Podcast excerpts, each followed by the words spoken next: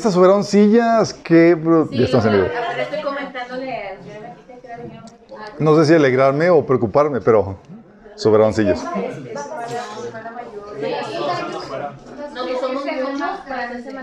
Ok, estamos en vivo. Estamos en nuestros teléfonos, Javi. Ok, vamos a comenzar con una oración, chicos. Tenemos mucho que abarcar. Déjame poner mi cronómetro. No, es como referencia, exactamente. No prometo nada. Para que se vea. No, no pito. Si pitara me estresaría. Ustedes como que me pitan con su cara. De repente ya empezó a ver ahí. Sí. Vamos a orar.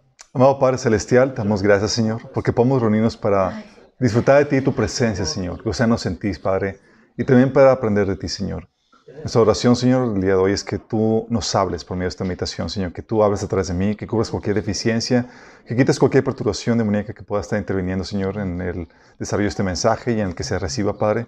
Que tu palabra se siembre en sus corazones y produzca el fruto, Padre. Bendice a los que están aquí, Señor, los que están escuchando este mensaje, donde quiera que estén, Padre. En nombre de Jesús. Amén.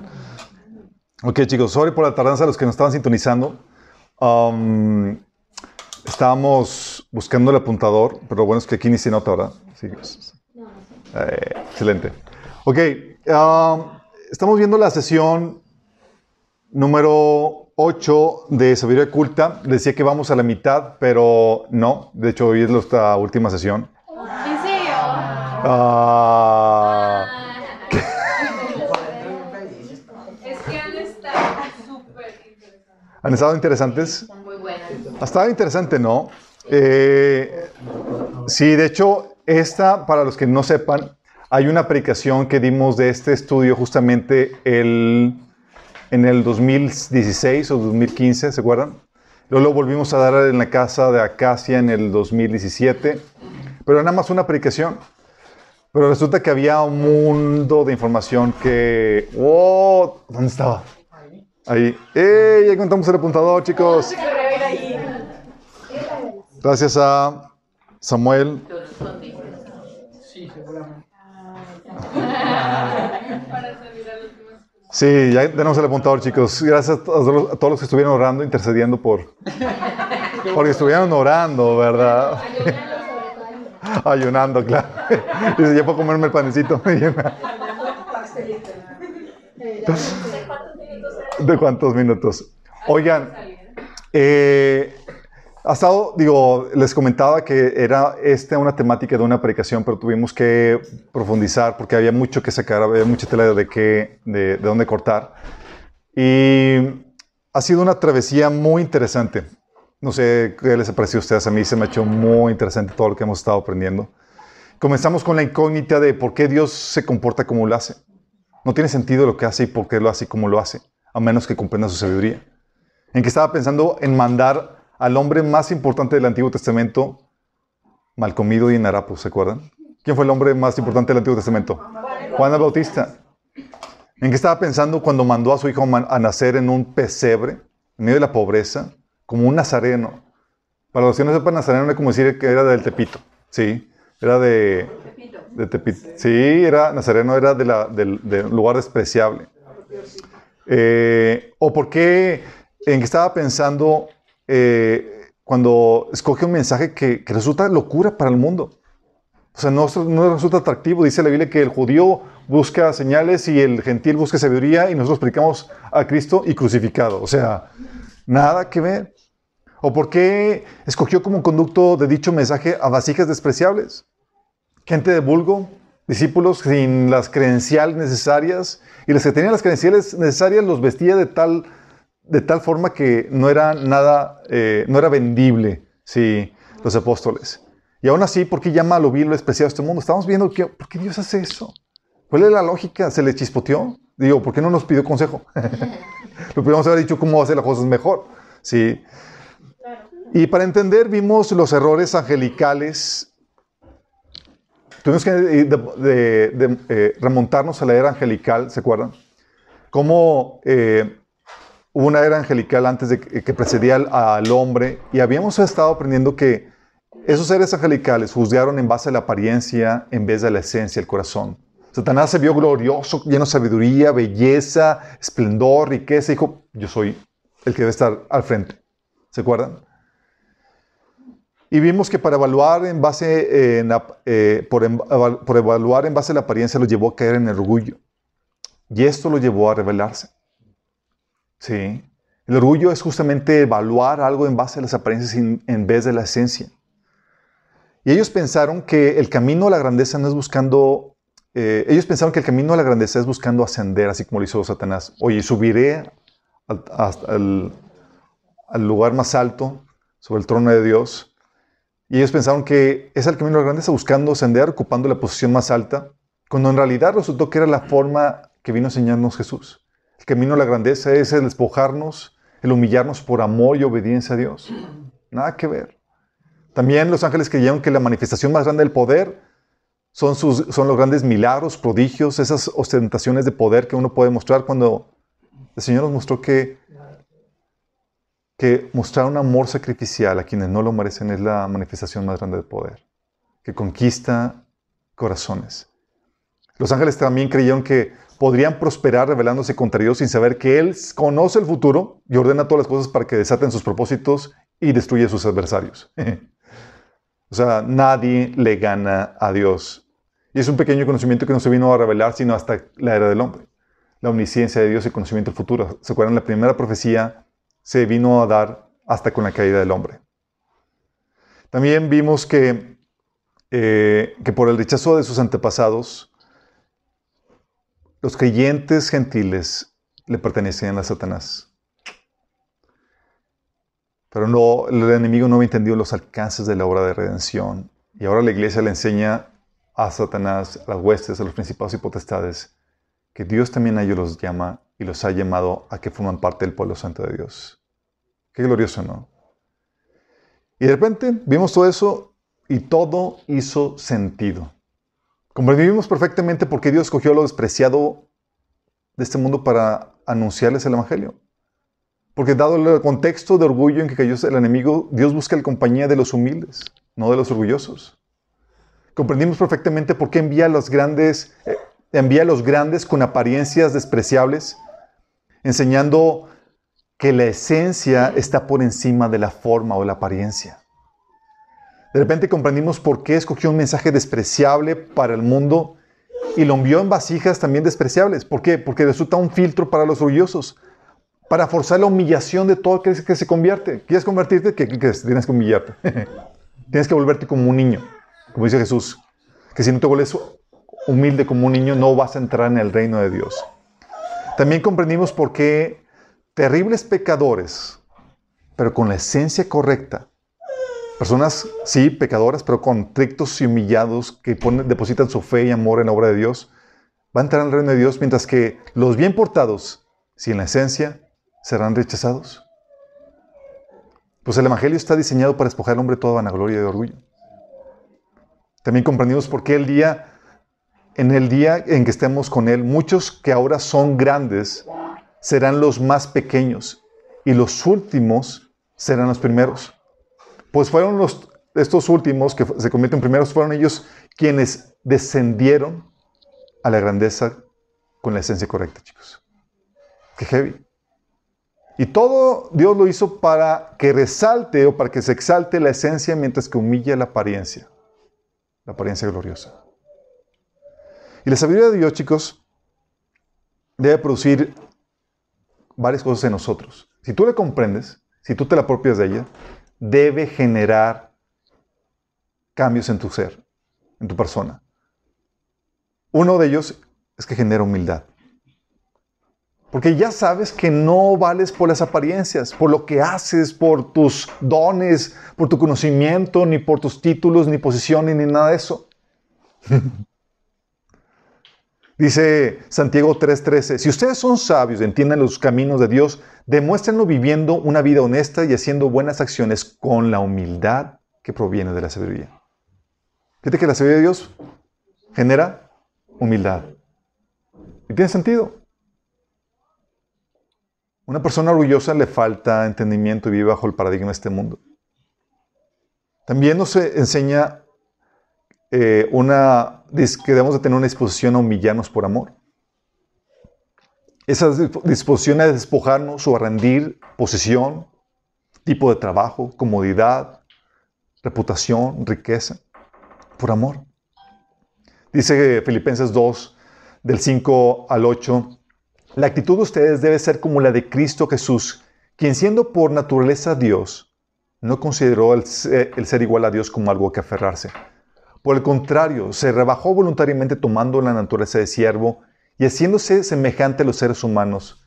Y al manifestarse como hombre, se humilló a sí mismo y se hizo obediente hasta la muerte y muerte de cruz. Jesús humillándose a tomar forma de hombre, y aún en su forma de hombre, chicos, haciendo trabajos despreciables como lavar los pies, cochinos pies de los discípulos, chicos. Estaban cochinos, no, no es una exageración, chicos. Usaban sandalias, no tenían zapatos cerrados, chicos. Y Jesús hacía eso.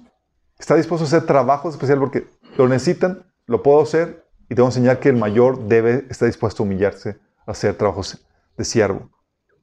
También nos enseña a tener o ejercer o a dar, emitir un justo juicio.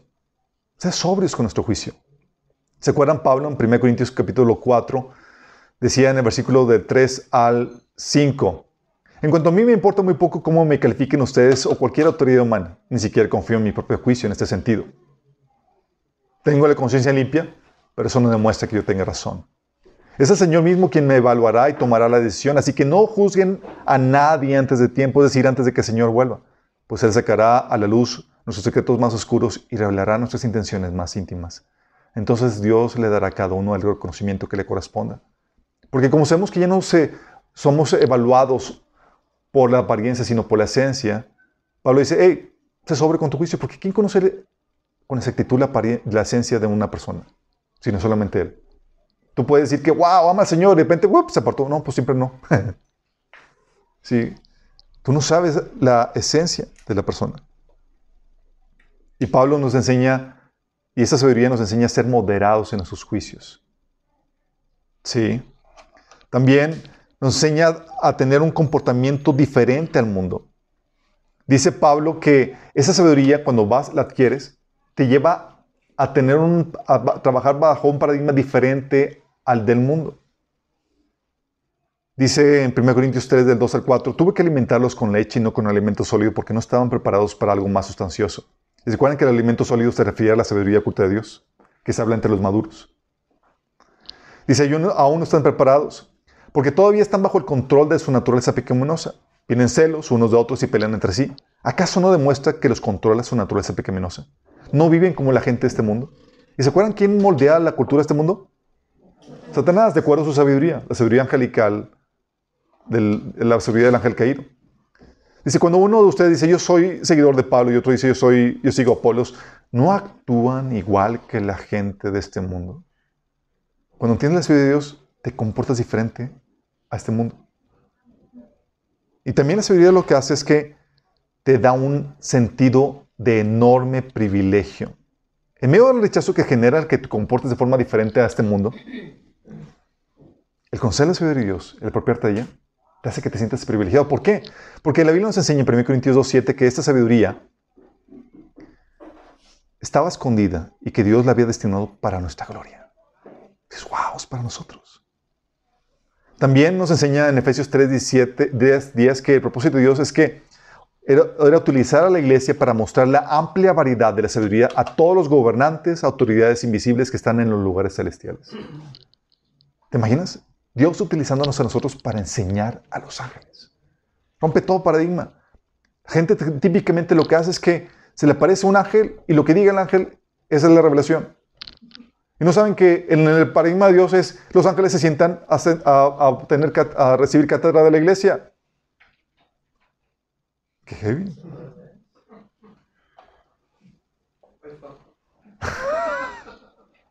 Qué fuerte. Exactamente, aquí hay unos ángeles ahí, ponen atención. También nos, genera, también nos genera un sentido de victoria. ¿Por qué? Porque la sabiduría que ha vencido el mundo es esa sabiduría de Dios. Dice Jesús en Juan 16, 33, yo les he dicho esas cosas para que en mí hay en paz. En este mundo afrontarán aflicciones, pero anímense. Yo he vencido el mundo. ¿Y cómo lo venció? Con la sabiduría que viene de Dios. Él está tranquilo, simplemente haciendo esto que aplicó a la sabiduría de Dios, humillándose, obedeciendo a Dios. Y con eso le dio en la torre al querubín más poderoso que había sido creado. Qué fuerte, ¿no? Toda esta sabiduría produce varias cosas y esto es lo que debe producir en tu vida. Debe estar gozoso porque Dios nos ha revelado esto y tenemos la victoria en Cristo Jesús. Debemos estar comportándonos de forma diferente, sentir ese enorme sentido de privilegio de, que esta revelación ha sido dada a nosotros. Debes de caminar en humildad y con una disposición constante a humillarte por causa de otros.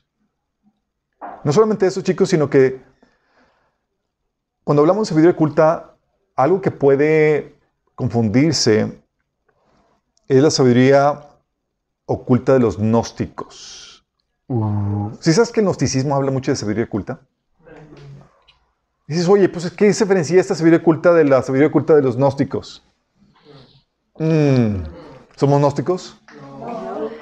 Digo, manejamos una sabiduría oculta de Dios. Diferente. ¿En qué sentido, chicos? Primera, el gnosticismo cristiano, cristiano entre comillas porque son, son cosas opuestas, fue un movimiento religioso esotérico que floreció en los, durante los siglos II y III, producto de la cosmovisión griega que se fusionó con la cristiana. Sí, y desafiaba el cristianismo, la cristiandad ortodoxa, chicos. La mayoría de las, sectas gnósticas profesaban, profesaban el cristianismo, pero sus creencias eran diferentes a las de la mayoría de los cristianos de los primeros siglos de la iglesia, chicos. Para sus seguidores, el gnosticismo prometía un conocimiento secreto del reino divino. Oye, es esto sí, ¿cómo saber que lo que acabamos de ver y lo que estudiamos no es eso?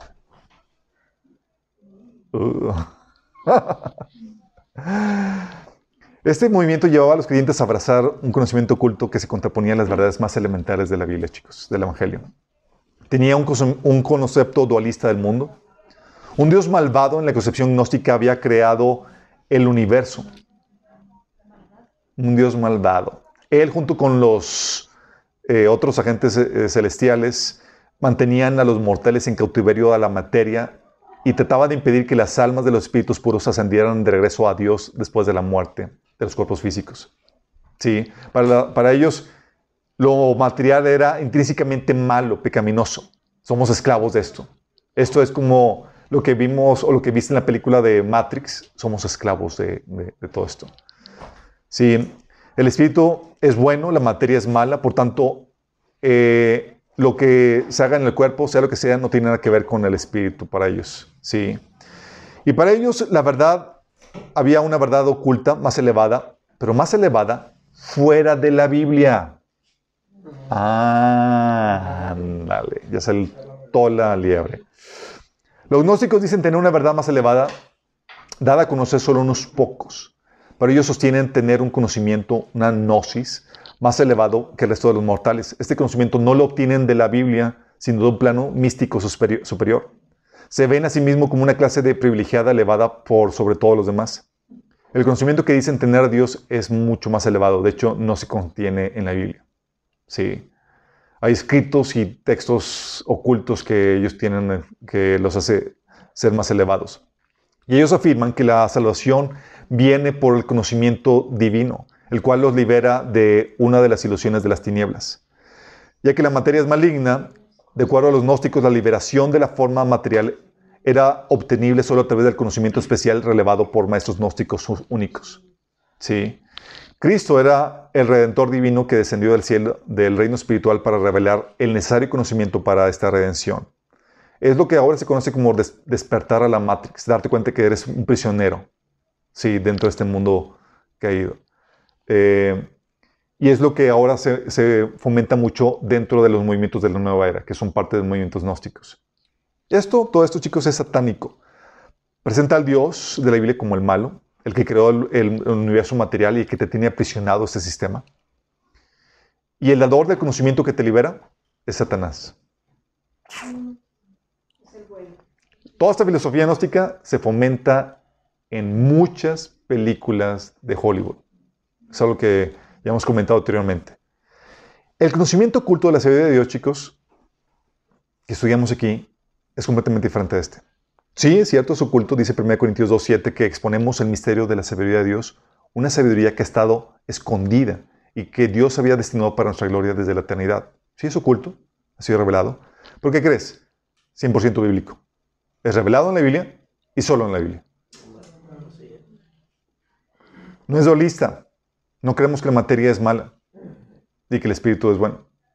Sí. Al contrario, Jesús vino a redimir todo, lo que hay en el cielo como lo que hay en la tierra. No otorga la salvación por medio del conocimiento, por el conocimiento oculto, sino por la fe en el Evangelio, lo cual es altamente difundido, pero poco comprendido. Está la luz de todos. Sí. Y lo que hace este conocimiento oculto es que revela el misterio de Dios que nos ayuda a comprenderlo y entender mejor la Biblia. Sí, por eso comentamos con la, comenzamos con la incógnita. ¿Por qué Dios hace lo que hace? ¿Por qué lo hace así? entendimos, por medio de este conocimiento que Dios nos ha revelado, por qué se comporta de esa forma. Y lo que hace este conocimiento oculto es que produce un comportamiento que se amolda a la enseñanza de la Biblia.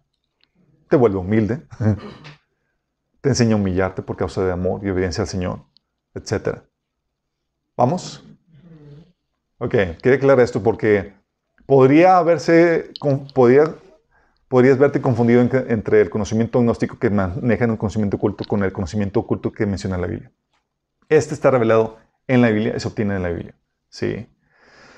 Sin embargo, chicos, a pesar de que vimos todo esto, ¿qué creen, chicos? Hay más.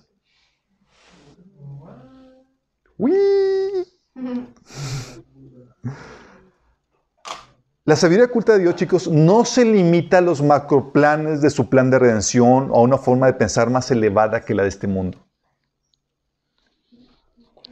Hay muchos misterios que forman parte de la cotidianidad.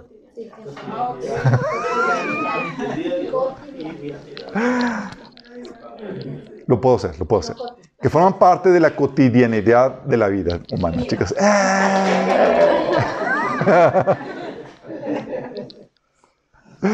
Son muchos ministerios que forman parte de esta cotidianidad de la vida humana.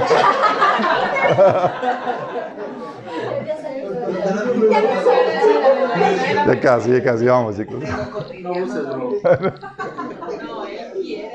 Corte, y, y tenemos que buscar a Dios para esta revelación, chicos. ¿En qué me refiero con esto? Por ejemplo, te encuentras síntomas de heridas, por ejemplo, que no sabes de dónde vienen. Bloqueos de memoria o problemas de autonegación que te encuentras de que, oye, hay síntomas de una herida, pero sabemos de dónde. Dices, oye, parece que, oye, todo con la información que tenemos debería de resolverse, pero no hay cosas donde simplemente no sabes de dónde. Dice la Biblia, por ejemplo, Proverbios 25, los pensamientos del hombre son aguas profundas. Hay cosas que ni siquiera sabes, o tienes que saber cómo navegar. Dice, y el inteligente los capta fácilmente. O sea, requieres una revelación, una capacidad especial para poder secar eso. Hay muchas cosas que se bloquean y están ahí. Y son misterios de la vida cotidiana que se tienen que resolver para dar solución a muchas problemáticas. O por ejemplo, problemas de posición o perturbación de los cuales no sabes, las puertas abiertas son, o no se, no se resuelven como lo, como, eh, cuando lo, eh, con lo que sabes. ¿Te acuerdas el episodio donde Mateo 17, del 19 al 21, los discípulos llegaron con Jesús? Oye, Señor, ¿por qué no pudimos liberar a esta persona? Oye, habíamos liberado un montón de personas.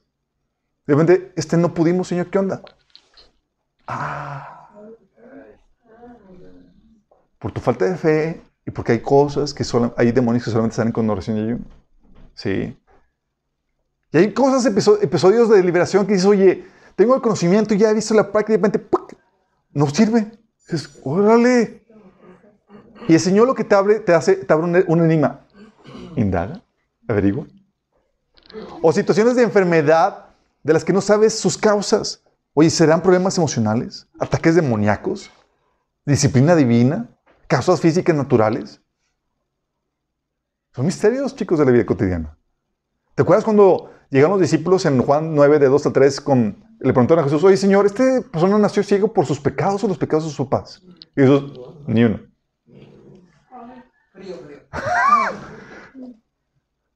no sabían, chicos. O ataduras de las que no saben las causas. Oye, no puedes dejar la pastilla o el cigarro o el enojo, la depresión. Estamos buscando cuál es la causa para poder atacarla. Sí. Y dice Jeremías 17:9 que el corazón humano es lo más engañoso que hay y extremadamente perverso. Y el abrir entre tanta telaraña del corazón para saber exactamente qué es lo que está pasando, que te está atando eso, es bien complejo.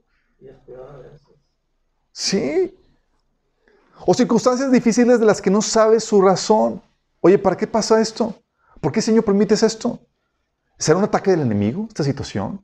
¿Es producto de la desobediencia? ¿Son pruebas ordenadas de Dios para forjarme? ¿Qué, o sea, ¿qué está pasando con esta situación? ¿Te acuerdas cuando este, se presenta el ángel de Jehová con Gedeón? Dice el ángel de Jehová, que es Jesús antes de, su encarnación, el Señor está contigo, guerrero valiente. Y Gedeón viene agüite. Ah, Señor. Si, el Señor está con nosotros, ¿cómo es que sucede todo esto? ¿Dónde están todas las maravillas que nos contaron nuestros padres cuando decían, el Señor nos sacó de Egipto? La verdad es que el Señor no, no, nos ha desamparado y nos ha entregado en manos de María. No sé por qué sucede todo esto. O sea, no sabían cuál es la mecánica. Muchas estábamos así, estás pasando situaciones difíciles y sabes, Señor, ¿qué onda? ¿Por qué pasa esto o aquello? Son misterios de la vida cotidiana, chicos. O un asunto de juicio que tienes que resolver o desacuerdos que tienes que dar una solución. ¿Quién es el culpable? ¿Quién es el, el eh, ¿quién es el inocente? Puse inconsciente. Ah, no, sí. Puse en el escrito quién es el inconsciente. Se aplica, aplica también. ¿Quién es el inocente? ¿Quién está diciendo la verdad? ¿Quién está en lo correcto? O sea, ¿es correcto la condenación que te están dando si tú eres el que están eh, evaluando? A veces llegan y, eh", y tú... Sí. La Biblia nos enseña que había situaciones tan difíciles de resolver que tenían que acudir, elevar el caso para ver entre un grupo de consejeros a ver cómo se resolvía ese asunto. Por ejemplo, dice Deuteronomio 17, de 8 9, si te enfrentas con casos demasiado difíciles de juzgar, tales como homicidios, pleitos, violencia y otros litigios que surjan de las ciudades, irás al lugar donde el Señor tu Dios elija. ¿Por qué? Porque ahí el Señor va a ayudar a resolver el asunto. O sea, hay cosas complejas, chicos. ¿Sí? ¿O cuál es la mejor decisión a tomar en alguna situación que estás viviendo? ¿Qué carrera, ¿Qué carrera debo escoger? ¿Con quién debo de casarme? ¿A quién debo de contratar? ¿Debo hacer la demanda o no debo hacer la demanda? Cosas por el estilo, no sabes ¿Qué onda con eso? ¿Te acuerdas? David estaba en una situación ah, muy difícil cuando se encontró que se habían llevado su familia y sus hijos, y juntamente con la de él, la de todos sus hombres. Y él no sabía qué hacer. Se llama por vencido, le sigo, lo voy. O sea, dice en 1 Samuel 30, del 6 al 8, David se armó de valor, pues la tropa hablaba de apedrearlo. Y es que todos se sentían amargados por la pérdida de sus hijos e hijas, pero cobró ánimo y puso la confianza en el Señor su Dios entonces le dijo al sacerdote Abiatar, hijo de Melech, tráeme el efod. Tan pronto como Abiatar se lo trajo, David consultó al Señor. ¿Debo perseguir a esa, a esa banda? ¿Los voy a alcanzar? O sea, consultando al Señor porque no había una, una respuesta clara, inmediata para saber qué hacer. Era un misterio en cuanto a eso. O un asunto de discernimiento de espíritus. Oye, ¿es esta revelación de Dios o no? ¿Este don es un don de profecía o es en realidad un don de o es un espíritu de adivinación el que está ejerciéndose? ¿Cómo sabes? Sí. Dice 1 Juan 4.1, queridos hermanos, no crean cualquiera que pretenda estar inspirado por el Espíritu. Óytelas. Pero a veces se camuflajea muy bien, y más cuando, ¿te acuerdas del espíritu de adivinación que estaba ayudando a los apóstoles a compartir el Evangelio? Y es, de profecía porque está ayudando a, a los apóstoles. Tú y yo no lo habíamos tragado. O un asunto de consuelo. Oye, no sé por qué el Señor permitió esto en mi vida. O no sé cómo obrará para mi bien. No sé siquiera cómo gozarme o darle gracias a Dios por esto o aquello. Son misterios de la vida cotidiana, chicos. ¿Sí les ha pasado? Dice, Señor, dices que me goce, pero más no veo cómo. Y la Biblia te dice en Santiago 1 del, 5, del 1 5, dice, hermanos míos, tened por sumo gozo cuando os halléis por diversas pruebas, sabiendo que la prueba de vuestra fe produce paciencia y la paciencia tenga su obra completa para que seáis perfectos y cabales sin que os falte cosa alguna. Dice, pues no encuentro cómo. Dice, bueno, si te falta sabiduría, pídele a Dios. Porque a veces no sabes. ¿Sí? O puede ser un asunto de motivación. Oye, ¿con qué motivación te están abordando? Y pidiendo esto o aquello. ¿Te acuerdas cuando llegaron los... eh, les enviaron a Jesús personas que aparentaban ser piadosos? Dice Lucas 20, del 20 al 26. Esperando su oportunidad, los líderes mandaron espías que se hicieron pasar por hombres sinceros. Trataron de hacer que Jesús dijera algo que pu- pudieran eh, informar al gobernador de Roma para que lo arresta- arrestara. Maestro, le dijeron, sabemos que dices y enseñas lo que es correcto y no te dejas influir por los que piensan, porque piensan otros. Enseñas con verdad el camino de Dios. Ahora dinos, ¿es correcto que paguemos impuestos o no? Jesús se dio cuenta de la trampa y les dijo hipócritas porque había distinguido entre su duplicidad. Pero no siempre distingues motivaciones. A veces piensas que la gente está haciendo algo con motivaciones de, de honrar y hablar al Señor y, y nada que ver. O lo, piensas que te lo haciendo con, el plan de, de- de ayudarte, pero nada que ver. Estos son misterios de la vida cotidiana, chicos. Y dices, ah, genial, tenemos el discipulado. ¿Qué crees? El discipulado no es suficiente.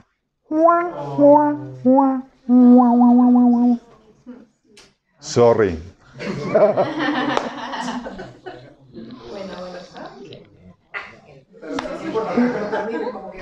What? ¿Cómo que el discipulado no es suficiente?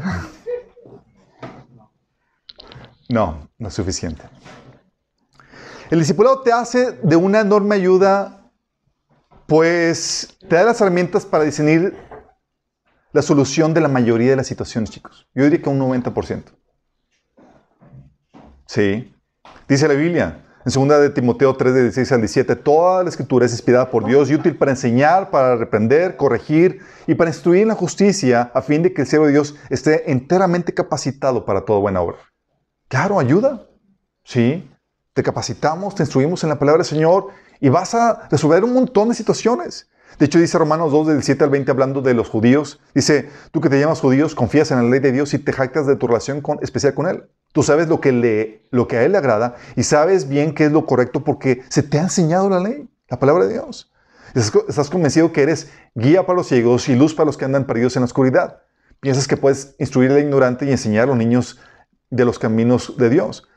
Pues estás seguro que eh, la ley de Dios te da pleno conocimiento y toda la verdad. Y es cierto. ¿Por qué crees? No será suficiente. Hay cosas que Dios ocultará para que lo busques. Y Tienes que estar bien consciente de esto, chicos. Dice la Biblia que, oye, ya fuiste capacitado en la palabra, ya, fu- ya fuiste entrenado, fuiste discipulado en la, en la palabra del Señor. 1 Corintios 8, 2 dice, el que cree saber algo, todavía no sabe cómo debería saber. Oh. Oh.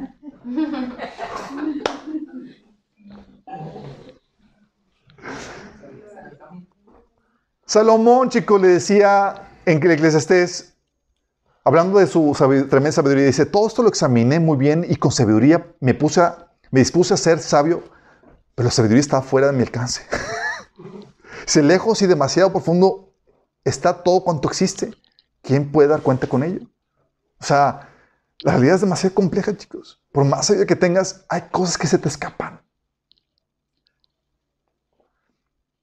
Y luego, peor, todo, to- peor aún cuando dice Proverbios 25.2, gloria de Dios es ocultar un asunto y gloria de los reyes es investigarlo. O sea, hay cosas que Dios esconde.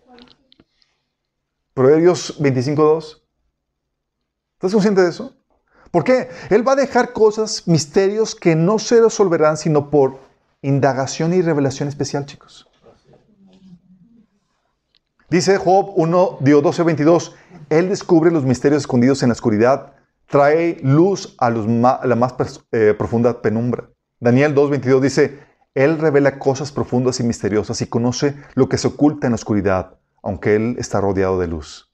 Él es el que saca a relucir todas esas cosas que están ahí escondidas. ¿Por qué? Porque no quiere que nos envanezcamos con lo que sabemos, chicos, sino quiere que vivamos en continua dependencia de Él. Si tú subieras, oye, el discipulado te va a dar toda la respuesta a todo. Mira, te envaneces así. Vas a encontrar respuesta a muchas cosas, chicos, a la mayoría de las cosas, pero va a dejar cosas, Dios, fuera de tu alcance. Para que lo busques, para que dependas de Él. Dice Jeremías 33:3, clama a mí yo te responderé y te enseñaré cosas grandes y ocultas que tú no conoces. Él tiene un conocimiento que nos dice, ah, no sabes, clama a mí. Señor, pero no, clama a mí. Porque el discipulado, chicos, no es un, no es un entrenamiento para hacerte independiente de Dios. Vamos. Es dependes de Dios y de quieres estar refrescando todo de la palabra de Dios porque se te olvida y va. Pero aparte de eso, hay cosas que vas a requerir depender de Dios, chicos. Sí. Daniel, el ejemplo de Daniel, chicos, entendió muy bien esto. Daniel tenía conocimiento, tenía sabiduría. You bet. Claro que sí. Tienes en Daniel 1 del 3 al 19. Fíjate lo que dice Daniel. Dice, el rey ordenó a Ospenaz, jefe del Estado Mayor, que trajera al palacio a algunos de los jóvenes de la familia real de Judá y de, otras familias nobles que habían sido llevados a Babilonia como cautivos. Seleccionaron solo a los jóvenes sanos, fuertes y bien parecidos, le dijo. Asegúrate de que sean instruidos en todas las ramas del saber, que estén dotados del conocimiento y buen juicio y que sean aptos para servir en el palacio real. Enseña a estos jóvenes el idioma y la literatura de Babilonia. Fíjate el entrenamiento, chicos. O sea, pónmelos a estudiar. Los quiero con doctorado. Órale. A estos cuatro jóvenes Dios les dio, habla de los de, de Daniel y sus amigos, les dio la aptitud excepcional para comprender todos los aspectos de la literatura y la sabiduría. O sea, le dio habilidad para poder obtener ese conocimiento, chicos, y con facilidad. Y a Dios le dio, y a, Daniel Dios le dio la capacidad especial de interpretar el significado de, de, visiones y sueños. Cuando se cumplió el periodo de instrucción, ordenó que el rey, el jefe del Estado Mayor, llevó a todos los jóvenes ante el rey de Babilonia, ante el rey Nabucodonosor. El rey habló con ellos y ninguno le causó mejor impresión que Daniel, Ananías, Misael y Azarías, de modo que entraron en el servicio real. Cada vez que el rey los consultaba sobre cualquier asunto que exigía sabiduría y juicio equilibrado, los encontraba diez veces más capaces que todos los magos y brujos de su reino. ¿Vamos? Esto, chicos, es el efecto que produce la preparación de Dios en tu vida cuando eres discipulado, sometido al proceso de entrenamiento de Dios. Pero no es suficiente. De repente Dios avienta situaciones en donde, ups, todo lo que sé no sirve de nada. Como sucedió en el siguiente capítulo. Una noche, durante el segundo año del reinado, Nabucodonosor tuvo un sueño tan desconcertante que no pudo dormir. Mandó llamar a sus magos, brujos, hechiceros y astrólogos y les exigió que le, dijeran lo que habían soñado lo que había soñado. Cuando se presentaron ante el rey, les dijo, he tenido un sueño que me desconcierta mucho y necesito saber lo que significa. Entonces los astrólogos respondieron al rey en arameo, que viva el rey, cuéntenos el sueño y nosotros le diremos lo que significa. Pero el rey respondió a los astrólogos, les digo esto en serio, si no me dicen lo que soñé y lo que significa, los haré despedazar y convertiré sus casas en un montón de escombros. Pero si me dicen lo que soñé y lo que significa, les daré muchos honores y regalos maravillosos. Solo díganme lo que soñé y lo que significa. ya hay situaciones, chicos, en donde tu bienestar o el bienestar de otras personas depende de que resuelvas ese tipo de misterios. Dice, ellos volvieron a decirle, por favor, su majestad, cuéntenos el sueño y nosotros le diremos lo que significa. El rey, respondió, ya sé lo que se proponen. Están tratando de ganar tiempo porque saben que hablo en serio cuando digo si no, me cuentan el sueño, están condenados. Así que han conspirado para mentirme con la esperanza de que cambie de idea. Pero, cuéntenme el sueño y entonces sabré que pueden explicar el significado. este Dice, los astrólogos respondieron al rey, no hay nadie en la tierra que pueda decirle al Señor lo que soñó. Y ningún rey puede, por grande y poderoso que sea, jamás pidió tal cosa a sus magos, brujos o astrólogos. Es imposible cumplir con lo que el rey exige. Nadie excepto los dioses pueden contar al rey su sueño, pero los dioses no habitan entre los hombres. Cuando el rey oyó esto, se enfureció y mandó a ejecutar a todos los sabios de Babilonia. Entonces, debido al decreto del rey, enviaron a unos hombres para que encontraran y mataran a Daniel y a sus amigos. Cuando Arioc, comandante de la Guardia Real, llegó con la intención de matarlos, Daniel manejó la situación con sabiduría y discreción. Le preguntó a Arioc, ¿por qué emitió al rey un decreto tan severo? Entonces Arioc le contó, le contó lo que había sucedido. Daniel fue a ver al rey inmediatamente y le pidió más tiempo para comunicarle el significado del sueño.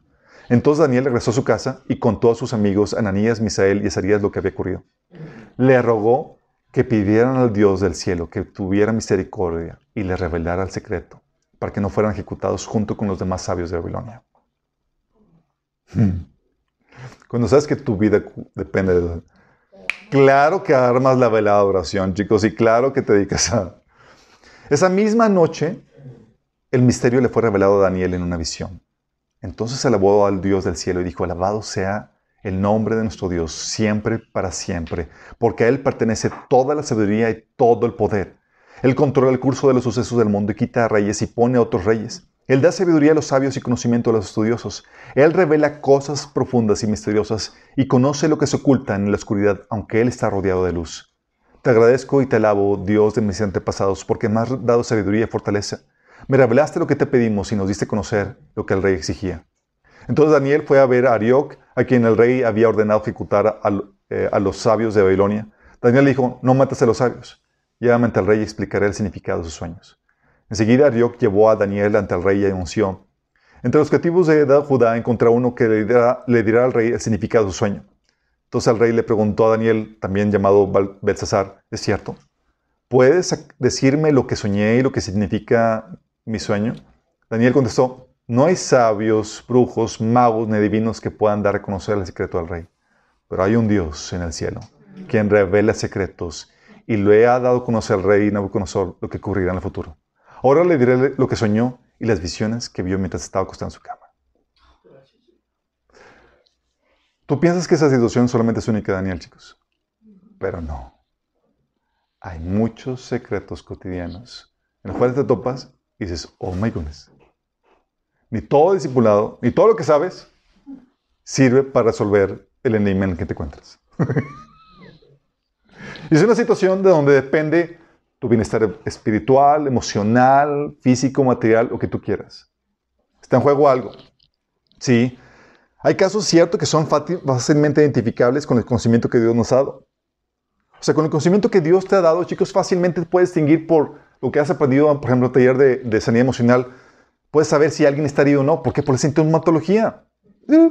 Estás mostrando síntomas, te quieres vengar, te quieres, sabes, tienes una herida.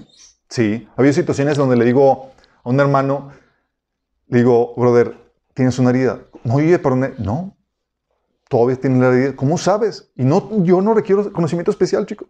Nada más veo toda la sintomatología y no tuvo la necesidad de Dios de darme una revelación especial, un entendimiento. Es sé por el conocimiento que, eh, que nos ha dado el Señor que tiene una herida. ¿sí? O puede distinguir la motivación con que se hacen las cosas. Que el tipo es más profesional cuando le pagan que cuando sirve al Señor. ¿Sabes que se mueve por el dinero? Y tienes el criterio desarrollado para eso. ¿Sí? O se resiente porque eh, no le dieron gracias. Lo hace para su gloria y no realmente para, para agradar al Señor. Porque ya sabes, desarrolla este criterio. El Señor te ha llevado a un proceso de crecimiento maduro donde puedes distinguir con facilidad las cosas. ¿Sí? A veces donde incluso puedes distinguir con facilidad por qué te está yendo mal financieramente. Y no requiriste ninguna información especial. Nada más, oye, sabes los principios para la cuestión financiera y dices, oye, brother, estás violando todos. Y, y no requiriste con un ángel del cielo una visión o algo sobrenatural. Simplemente, sabes, estás completamente desordenado de los principios que Dios ha marcado para esa área. ¿Sí? O a veces, ¿sabes por qué estás pasando una situación difícil? En tu matrimonio, en cualquier otra cosa. ¿Sí? Porque sabes que, Dios está tratando cosas en tu vida y, sabes porque el trato que Dios da a una persona es el mismo que da a todos sus hijos. El discipulado, el conocimiento de la palabra de Dios ha llevado a eso. ¿Sí? También sabes cuándo es la voluntad de Dios que hagas esto o aquello, porque ya tienes un conocimiento. Sin embargo, hay otras cuestiones que están fuera de nuestro alcance y necesitas buscar revelación de Dios. Mira chicos, hay veces donde temblamos mi esposa y yo. Porque llegan con nosotros gente con problemáticas donde quieren, tenemos que iniciarles en sanidad emocional y nos platica la problemática y decimos, en la torre, ni qué decirle. Van a decirle, ¿sabes qué? No, pues para ti, pues sí, ya, la verdad es que sí, no hay, no hay, no hay solución, no hay consolación, no hay nada. No, no sé son. El problema no son ellos. El problema es que ni con todo el conocimiento que tenemos, ni hay cosas que son fáciles porque ya has recibido el consuelo de Dios y ya sabes que lo puedes repartir y dar a otras personas. Pero hay situaciones donde, ah, caray, no sé. Y empezamos a orar por ellos y estamos así, depende, Señor. Manifiéstate. Habla, Señor. Oye, o que sea el rapto aquí ahorita, pero sácame eso. En serio, chicos, a veces no sabemos ni qué decir. No sé, porque hay situaciones particulares donde no sé cómo está orando para su bien, la verdad no veo nada. Sí. Me pongo a llorar con él. Nos unimos, nos unimos a su pity party. Pero de repente llega el Señor y ¡guau! Llega la relación entre ¡ah! y empieza el Señor a hablar. Sí. Es Señor obrando. No estaba en mí. Es cosa que eh, salimos a veces platicando y yo dices, ¿viste cómo el Señor se manifestó? Y pues, es que no sabíamos, no, tampoco sabía cómo lo íbamos a hacer. Y el Señor de repente vino. Sí. O situaciones, chicos, donde ha habido situaciones de, de, administración de liberación donde, oye, ya aplicaste todo lo que sabes. Todo lo que sabes y el demonio todavía sigue ahí. y dices, ay, Señor, y, o sea... Quisieras estar en el tiempo de Jesús donde llegas con Jesús, Señor, ¿por qué no pudimos liberar a esta persona? Pero no está ahí Jesús, estás, ok, Señor, tienes que mostrarnos. Si ya, según esto, todas las puertas abiertas y demás, y nomás no sale el moroso demonio. Recuerdo situaciones, mi esposa tuvimos que ayunar un día, dos días, tres días, y de repente, Señor, trae revelación y hay esta puerta abierta, esta puerta abierta, esta puerta abierta que no, no, se, ha, se ha manifestado. ¿Y cómo lo supimos? No fue por nuestra sabiduría, chicos. Fue por revelación de Dios. ¿Sí? ¿O por qué? Situación donde llega la situación de la persona desanimada es que ¿por qué estuve teniendo con esto? ¿Por qué Señor no me revela? ¿O por qué no sale el demonio inmediatamente? Sí. Y de repente llega el Señor y el Señor te revela, el Señor está utilizando ese, ese demonio y esa perturbación para forjar cosas en ti que requiere. Cuando termines, va a salir. Y sucede.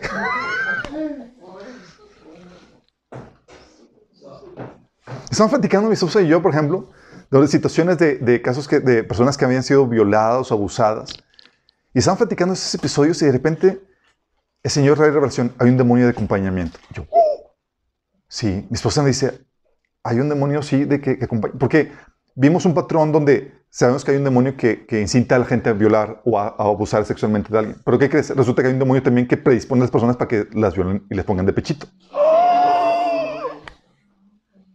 Sí, es como que el demonio que, de acompañamiento dice, eh, aquí hay uno. El que avise que aquí hay uno. Exactamente. Trabajar en equipo. Trabajar en equipo. Exactamente. Oye, y nosotros, mi esposa y yo no, no sabíamos nada de eso. Sí, estábamos ministrando a alguien y tuvimos ahí esto. Y tuvimos que ministrar a la persona en ese sentido. Y no lo vimos en el discipulado, chicos. De hecho, esa información no está en el discipulado. sí. O situaciones, chicos. Por ejemplo, llega una, una hermanita. Me dice, Alberto, no sé si demandar o no demandarte a la compañía. Dime qué onda. Yo no sé. y el Señor tuve, tenía, que buscar al Señor y buscar la dirección en ese sentido. Hay cosas que no sabemos cuál es la mejor decisión a tomar. ¿Sí? Hubo situaciones tan difíciles, chicos. Por ejemplo, mi esposa dio testimonio de cuando le dio ataques epilépticos. ¿Alguien se acuerda del de, eh, taller de liberación en las últimas sesiones? Mi esposa platicó de eso. Llegó ataques epilépticos y le habían diagnosticado, vas a tener ataques epilépticos de por vida y vas a tener que tomar una pastillita. Y venían, chicos, y demás. Y pues tú ves eso. Es una cuestión de enfermedad y dices, pues así te lo, te lo diagnostican, esto es. Y no sabían que había una guerra espiritual. Mi esposa estaba orando por una chica que había sido eh, pactada para Satanás y la confrontación espiritual se levantó. Y tú inocentemente no sabes qué onda con eso y a alguien de la iglesia se le había revelado, lo de tu hija es porque le dio, a esta persona le dio una visión y es porque este, está orando, ha estado orando por una persona pactada por, el diablo y hay una guerra espiritual y se tienen que levantar para hacer, contrastar esa guerra espiritual. Y el hermano nos ha platicado situaciones donde estamos, están compartiendo demás y llega un ataque así físico y demás y uno piensa, "Ah", digo, estoy enfermo. Y no, es una cuestión espiritual. Pero muchas veces no te das cuenta de eso, sino es porque viene revelación. Está más allá de cualquier conocimiento discipulado que pudieras tomar, chicos. ¿Estás consciente de eso? Hay situaciones, por ejemplo, donde eh, mi esposa y yo nos hemos enfermado.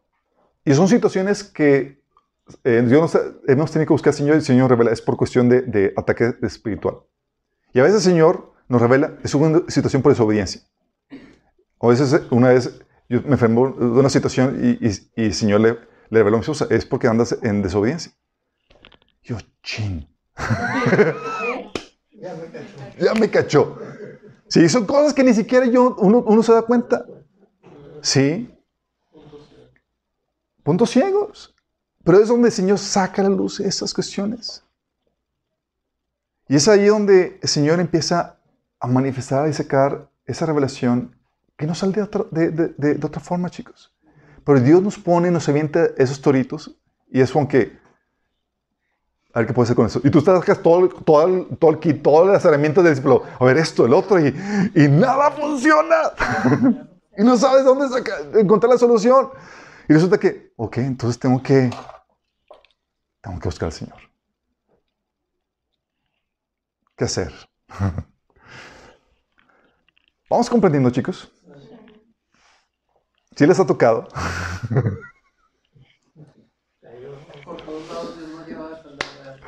Por todos lados, chicos. Y aún el discipulado nos da un conocimiento, pero es un conocimiento que no es completo y que nos lleva a depender de Dios, a buscarlo para resolver esos misterios cotidianos que nos enfrentamos. Sí. Hay situaciones de, de, por ejemplo, una vez pasó un, her- un hermano que estaba enfermo, era un eh, evangelista, estaba enfermo ella y su esposa, y estaban muy mal eh, en cuestión de gripa. Y estaban orando para que el Señor, pues, lo normal, sanar y toda la cosa. Pero no sabían que era un trabajo de brujería. Perdón. Y el hermano salió a comprar la, la medicina, va a la farmacia, y detrás de su casa, que en la calle detrás de su casa, se topa con un satanista levantando las manos hacia su casa y maldiciendo. Y él en el carro ahí. Y le, y le aceleró. Ah. Y asunto arreglado. Se le irá el encuentro. Lo que voy es que lo estaba atacando con simple medicina, chicos. Cuando era un asunto de guerra espiritual. Sí, se pusieron a ayunar, hicieron guerra espiritual y, sa- y salieron de, de ese bache. Y hay situaciones también de heridas y demás que no, no personas que tienen bloqueada la, la, la, la mente por las heridas tan graves que pasaron. Que dicen, no, yo de, de, de los siete años para atrás no recuerdo nada. ¿Y cómo lo haces? Y sabes que hay algo muy grave porque ves señales de heridas muy graves. Entonces la torre, Señor, ¿cómo la hago? Y es donde entra en acción el buscar al Señor. En medio de estos misterios, chicos, donde estás en una situación donde sobrepasa tu conocimiento, donde tienes que buscar al Señor para que te revele. Tienes que tener una actitud de dependencia y de confianza. ¿A qué me refiero con esto? Él es el que revela los misterios ocultos. Tú estás como Daniel buscando ese conocimiento para resolver la situación o la problemática que estás viviendo. Sí. Dice Job 12:22, Él descubre los misterios escondidos en la oscuridad. Daniel 2:22, Él revela cosas profundas y misteriosas y conoce lo que se oculta en la oscuridad. Él es el que revela eso. Entonces tú estás del lado correcto y estás acudiendo a la fuente correcta. Y debes de- no solamente de tener esa actitud de dependencia, sino de confianza. Porque en medio de esa situación, chicos, Él tiene el control de los procesos y los conduce para tu bien. Dice Filipenses 1.16, 1.6, estoy convencido de esto, que el que comenzó tan buena obra en ustedes la irá perfeccionando hasta el día de Cristo Jesús. O sea, Dios no está paniqueado porque, ching, hijo, no te podemos liberar. no, muchas veces hace eso. Dios está, permite, o sea, dentro del proceso dice, no te voy a revelar cómo, cómo liberar a este demonio, sino hasta que termine de lidiar ciertas cosas contigo. Imagínate. O no voy a, no voy a revelarte de dónde viene esa herida, sino hasta que haya tratado con tu herida a otras personas que están a tu alrededor. Dios tiene perfecto control de esto. O sabes que yo necesito que vivas y que experimentes eso porque te va a equipar para que puedas ayudar y ministrar a otras personas. No sales de las atores que tienes hasta que están en proceso, pero estás ahí luchando y no dándote por vencido, buscando la solución de Dios, pero va a llegar en el tiempo correcto. Tienes que confiar en el proceso de Dios para tu vida.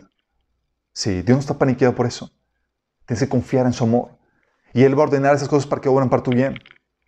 Sí, yo me he dado cuenta de situaciones de liberación, chicos, donde hay situaciones que las personas, Dios eh, libera, eh, Dios libera, puede liberar milagrosamente y de cajón, así como lo, ha hecho muchas veces, pero muchas veces lo hace de forma en proceso, porque quiere forjar ciertas cosas en la vida de las personas. Sí. Y utiliza el demonio para que el tipo desarrolle el hábito de buscarlo día a día. porque sin eso nomás no, no hace nada. Sí. Y, y, tienes, pero tienes que confiar en el proceso de Dios. Ok, Señor, te estoy buscando y sé que tú vas a darme la solución de después de eso, pero mientras confío en tus procesos y mientras los utilizo y los aprovecho para mi bien. Sí. ¿Estamos viendo? Entonces hay cosas que no revelarás sino hasta que dicha problemática haya cumplido su propósito para tu bien. Pero en medio de esa situación, chicos, aparte de tener una actitud de dependencia y confianza, tienes que buscar a Dios en oración y en oración para dar soluciones a incógnita. Y muchas veces está en ayuno. Como les comenté, a veces donde no veíamos pie con bola y era Señor, pues ya, o sea, todo el conocimiento que tengo no da solución a esto. Y tenemos que buscar a, Dios en oración y ayuno. Y es emocionante porque la otra persona está esperando que tú le des respuesta. y tú estás, Señor, no tengo ninguna respuesta. Dependo de ti. Sí, pero es ahí donde tiene las promesas tan hermosas como dice, clama a mí y yo te responderé y te enseñaré cosas grandes y ocultas que tú no conoces. O la promesa de Santiago eh, 1.6. Dice, pero pida, dice, perdón, del 5 al 7, dice, si alguno de ustedes le falta sabiduría, pídasela a Dios y Él se la dará, pues Dios da a todos generosamente sin menospreciar a nadie. Pero pida con fe, sin dudar, porque quien duda es como las olas del mar agitadas y llevadas de un lado a otro por el viento. Quien es así no piense que va a recibir cosa alguna del Señor. Entonces dice, pide y pide con fe y Dios va a venir a darte ese sabiduría que necesitas, ese conocimiento que necesitas. Sí, es lo que hizo Daniel. Daniel regresó a su casa y contó a sus amigos Ananías, Misael y Esarías lo que había ocurrido. Luego rogó que pidieran a Dios del cielo que tuviera misericordia y les revelara el secreto para que no fueran ejecutados junto con los demás sabios de Babilonia. Y esa noche le fue revelado a Daniel en visión. ¿Qué hizo? Vamos a orar, porque el Señor revele qué onda con esto. Sí, de hecho Jeremías 23, 22 dice, pero si ellos hubieran estado en mi secreto, habrían hecho oír mis palabras a mi pueblo. Buscar al Señor. Tú debes de hacer eso y luego debes de también considerar las diferentes formas en las que pudiera venir ese conocimiento, esa sabiduría oculta. Primera, considera que puede, que puede venir mientras que tú estás buscando este conocimiento. Muchas cosas, chicos, ya las reveló. Muchas cosas ya las reveló. Pero simplemente no las conoces. Muchas cosas sí están en el discipulado. Muchas cosas sí están en la Biblia. Pero tú simplemente ignoras. Y no tienes que esperar una revelación, una visión, un nada. Las tienes que aplicarte a buscar conocimiento. La Biblia dice, Seas 4.6, mi pueblo fue destruido porque faltó conocimiento. Sí, y es un conocimiento de la palabra. Dice, por cuanto desechaste el conocimiento, yo te desecharé del sacerdocio. Porque olvidaste tu ley, la ley de tu Dios, y también me olvidaré de tus hijos. Sí. Proverbios 1 del 29 al 31 habla de la sabiduría que está diciendo, hey, busquen conocimiento. Dice, porque aborrecieron conocimiento y no quisieron temer al Señor, por cuanto siguieron sus caminos, sino que rechazaron mis reprensiones, cosecharán el fruto de su conducta, se hartarán con sus intrigas, su descarrío en experiencia los destruirá, su complacencia y necedad los aniquilará. El conocimiento te va a evitar, hay cosas que se lo desean fácilmente, chicos. Pero por falta de conocimiento, Romanos 19, eh, Proverbios 19.3 dice, la gente arruina su, su vida por su propia necesidad, o sea, por su falta de conocimiento, y después se enoja con el Señor. Y son cosas que se resuelven fácilmente, chicos.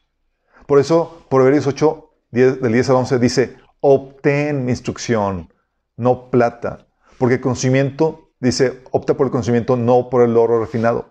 Vale más la sabiduría que las piedras preciosas, ni lo más deseable se le compara. Entonces tienes que, oye, en lo que son peras manzanas, busca obtener el conocimiento en las diferentes fuentes o recursos que Dios pone a tu disposición. Porque puede ser que ahí esté la solución al enigma. ¿Vamos?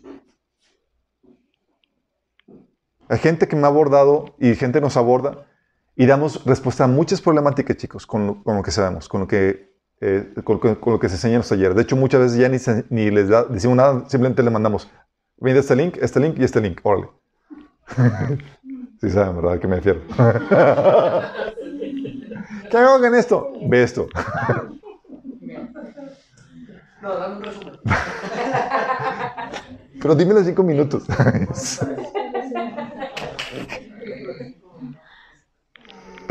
sí. O también considera que puede venir al analizar la situación, chicos, que es aplicar discernimiento. Muchas respuestas están ahí escondidas en el problema mismo. Solo es cuestión de analizar e indagar la situación. Dice, gloria de Dios es ocultar un asunto y gloria de los reyes es investigarlos. Aquí está hablando del contexto del juicio. Los reyes eran los que se encargaban de, de- de emitir juicio. Te voy a el caso que se le presentó a Salomón donde las dos mujeres decían, es mi hijo, no, es mío, porque se había muerto uno de ellos. Y Salomón, pues, ¿qué onda? Y Dios, le, Dios sabía para discernir cuál era, cuál era el- el- el- el- la verdad en ese asunto. También, oye, Pablo también aventaba enigmas. ¿Te acuerdas del enigma que le aventó a, Timoteo? Le dice, empieza con, con una serie de como que proverbios. Dice, ningún soldado que quiera agradar a su superior se enreda en cuestiones civiles. Asimismo, el atleta que no recibe la corona de vencedor, no recibe la corona de vencedor si no cumple según el reglamento. El lavador que trabaja duro tiene derecho a recibir parte de la, primero parte de la cosecha. Y Timoteo, ¿no? Y le dice Pablo, reflexiona en lo que te digo. El Señor te dará una mayor comprensión de todo esto. O sea, analízalo. sí, reflexiona en eso. Ahí está la respuesta. Nada más es cuestión de que le dediques algo de, de tiempo. Sí. Por eso lo que decía Eclesiastés 7 del 25. Volví entonces mi atención hacia el conocimiento para investigar, indagar acerca de la sabiduría, la razón de las cosas. Y me di cuenta de la insensatez de la maldad y la locura de la necedad. O sea, ¿qué hizo? Empezó a indagar, empezó a, a investigar, chicos. Estaba allí. No es cuestión de analizar el asunto. Eso se aplica, se ve mucho en los casos de, de que en los que ves que eh, definir quién es el culpable, quién es el inocente, esos, esos misterios de, de resolución de, de, juez, fíjate lo que dice Deuteronomio 17.4. Y si te fuera dado aviso de un tal crimen, dice, y después oyeres y, y hubieres indagado bien y la cosa, pareciera cierta, que tal abominación ha sido hecha en Israel. Pero chécate, dice, después de haber indagado bien. Porque muchas veces con indagar tantito encuentras, no, aquí hay una mentira, porque se está contradiciendo esto, el otro, y resuelves la situación. Fíjate lo que dice Deuteronomio 19, del 16 al 19. Si un testigo falso acusa a algún alguien de crimen, las dos personas involucradas en la disputa se presentarán ante el, Señor, en presencia de los sacerdotes y de los jueces que estén en funciones. Los jueces harán una investigación minuciosa. Y si comprueban que el testigo miente y que es falsa la declaración que ha dado contra su hermano, entonces le harán a él lo mismo que se proponía hacerle a su hermano. Pero fíjate lo que dice. Investiga. Ahí está la respuesta. Haz una investigación minuciosa. Al analizar el caso minuciosamente, va a surgir la revelación. ¿Vamos? También considera que puede venir al buscar consejo. Hay cosas que no hay respuestas a problemáticas de las cuales no está en ti, sino en otras personas darte respuesta. Por eso dice la Biblia de Romanos, digo en Proverbios 11, 14, sin liderazgo sabio la nación se hunde. La seguridad está en tener muchos consejeros. O Proverbios 15, 22, los planes fracasan por falta de consejo. Muchos consejeros traen éxito. O Proverbios 24, 6, que dice, así que no vayas a la gara sin consejo sabio. La victoria depende de que tengas muchos consejeros. ¿Por qué? Porque resulta que hay personas con diferentes habilidades. Y si sabes, cuando vimos el taller de lobos, que Dios te da la capacidad de discernir normativas con mayor facilidad de acuerdo al talento o la habilidad que tengas. Por eso para algunos, oye, disciernen la normativa para saber cómo los, discernir los principios de la enseñanza y otros de la crianza y así, o para hacer tal negocio. Y no, no, no tienes tú todo. Y los consejeros de repente resulta que empieza a alumbrar la información que se requiere para resolver el misterio a la problemática que tienes. Sí. También considera que puede venir por medio de revelación. Así como vino con Daniel. Oye, tenía la problemática que tenía que resolver, obtener un conocimiento que no había forma de obtenerlo de otra forma, más que por una revelación. Y dice Daniel 12, 19, esa noche el misterio le fue revelado a Daniel en una visión. Entonces alabó al Dios del cielo. ¿O te acuerdas, Pablo, cuando estaba yendo de misiones y no sabía dónde ir de misionero porque a compartir el evangelio porque el Espíritu Santo decía, no, aquí no, y le bloqueaba. Iba acá y no, aquí no. Y tu Señor, ¿qué anda? Sí, y al compartir la palabra. Y en eso, dice Hechos 16, 9, durante la noche, Pablo tuvo una visión en la que un hombre de Macedonia, puesto de pie, le rogaba, pasa Macedonia y ayúdanos. Una oración especial, chicos. Sí. También puede, considera que puede venir por impresiones espirituales. Es decir, impresiones que te dan, que vienen a la mente como flachazos de que, ah, esto es así. ¿Te acuerdas la impresión espiritual que le vino a Pedro cuando descubrió que Jesús era el Mesías? Mateo 16, del 15 al 17 dice, y él les dijo, ¿y vosotros quién decís que soy yo? Respondió Simón Pedro, tú eres el Cristo, el Hijo del Dios viviente. Entonces le respondió Jesús, bienaventurado eres Simón, hijo de Jonás, porque no te reveló carne ni sangre, sino mi Padre que está en los cielos. ¿Y qué hace? Viene una revelación de entendimiento. Es algo que típicamente yo experimento cuando hago los estudios. Estoy así en pausa y de, llega la revelación de entendimiento y empieza a caer todo eso. Sí, dice Hebreos 10, 16. Este es el nuevo pacto que haré con mi pueblo en el día, en aquel día, dice el Señor. Pondré mi ley en su corazón y le escribiré en la mente. Y de esas impresiones en tu mente. Mi esposa y los que tienen discernimiento de espíritu llega, es que hay algo aquí. Y porque viene esa impresión espiritual. Lo saben y lo disciernen. ¿Sí? Y es algo que, que no es natural, es algo que viene de Dios. Y te ayuda a resolver esos misterios que tiene. ¿Sí? También considera que puede, y por último, chicos, también considera que hay cosas que no se resolverán si no esté que estemos con el Señor.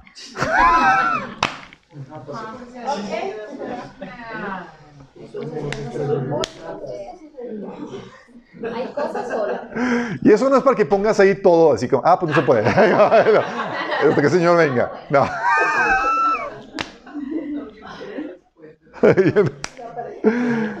No, acuérdate que gloria del rey es indagar un asunto, es descubrir un asunto. Gloria de Dios es cubrirlo y gloria del rey es descubrirlo. Dios quiere que indagues, que busques ese conocimiento oculto, chicos. Sí, pero hay cosas que Dios no lo va a revelar sino que estemos con el Señor. Pero tienes que confiar en que Dios te va a dar el conocimiento que requieres para lidiar con tu problemática. No es como que, ah, no te lo voy a dar y vas a hundirte por eso. Je, lero, lero. No, Dios no, no, va, no te va a dar lo que necesitas para tu provecho, para tu edificación y para que cumplas el propósito que Dios ha marcado para tu vida.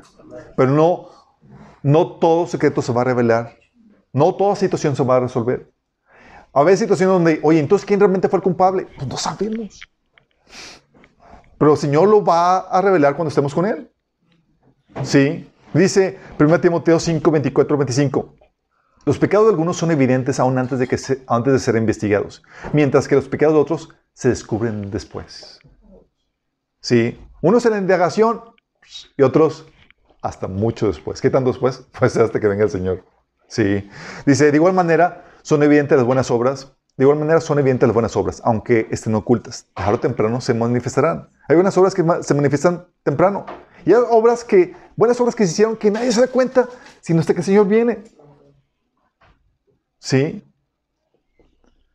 Por eso 1 Corintios 3, del 12 al 13 dice, si alguien construye sobre este fundamento, que es el Evangelio, que es la fe en Cristo, ya sea con oro, plata y piedras preciosas o con madera lleno, su obra se manifestará tal cual es, pues el día del juicio la dejará al descubierto. Oye, ¿lo hizo con la motivación correcta, no? ¿Para la gloria de Dios o para su buena gloria? Hay cosas que no van a quedar en, en el misterio, chicos. Van a ser misterios sin resolver. Hasta que venga el Señor. Y se revele que, ups, resulta que lo que parecía una portentosa obra de oro era de paja. Sí. Por eso, 1 Corintios 4 o 5 nos dice, nos enseña Pablo a ser sobrios en nuestro juicio, porque hay muchas cosas que no se van a eh, saber con certeza, sino hasta que estemos con el Señor. Dice así que no juzgue nada antes de tiempo, es decir, antes de que el Señor vuelva. Pues Él sacará a la luz nuestros secretos más oscuros y revelará nuestras intenciones más íntimas. Entonces Dios le dará a cada uno el reconocimiento que le corresponda. Entonces nos enseña humildad este, esta falta de conocimiento, porque no sabemos con certeza. Hoy tenemos que ser, emitir juicio en muchas situaciones y demás, pero lo hacemos con la humildad que, que, viene al entender que, que, no tenemos todo el conocimiento, todos los pelos de la burda en la mano. Y tenemos que ser sobrios en nuestros juicios. Pero sí, eso es como sucede, chicos. Dios diseñó esto de forma perfecta. Va a haber muchas situaciones donde vas a buscar y clamar al Señor por solución. Porque no está en lo que tienes, sino en lo que has recibido. Y el Señor te va, a manifestar de forma directa, por revelación especial, por sueños, por impresiones, por un entendimiento que está más allá de lo que actualmente tienes. Pero el Señor va a venir a darte lo que te necesitas. En el Inte puedes estar con, tranquilo, confiando en los procesos de Dios. Pero haz lo que está de tu parte. Sé diligente. Sí. Pero recuerda esto. Solamente conocemos en parte y sabemos en parte. Y eso lo diseñó Dios para que nos mantengamos humildes. Oramos. Amado Padre Celestial, damos gracias, Señor, porque tú revelas todos los secretos, Señor. Y porque en el día a día, Señor, tú escondes secretos, situaciones, Señor, que son difíciles y que sobrepasan el conocimiento que tú nos has dado, Señor. Y eso lo has dispuesto, Señor, para que podamos buscarte con ahínco, Señor, y nunca nos despeguemos de ti, Señor, sino que vivamos en una continua dependencia de ti, Señor, haciendo trabajo en equipo contigo para todo, Señor. Ayúdanos, Señor, a mantenernos humildes, Señor. Ayúdanos a saber, Señor, que hay situaciones en donde vamos a tener que buscarte con mayor ahínco para resolver esas problemáticas, Señor. Que podamos Señor, ser dignos de recibir ese conocimiento especial para que podamos dar solución, Señor, a esas problemáticas. Que no dejemos eso, Señor, para después o que no seamos negligentes. Ayúdanos, Señor, en esto. Te lo pedimos en el nombre de Jesús. Amén.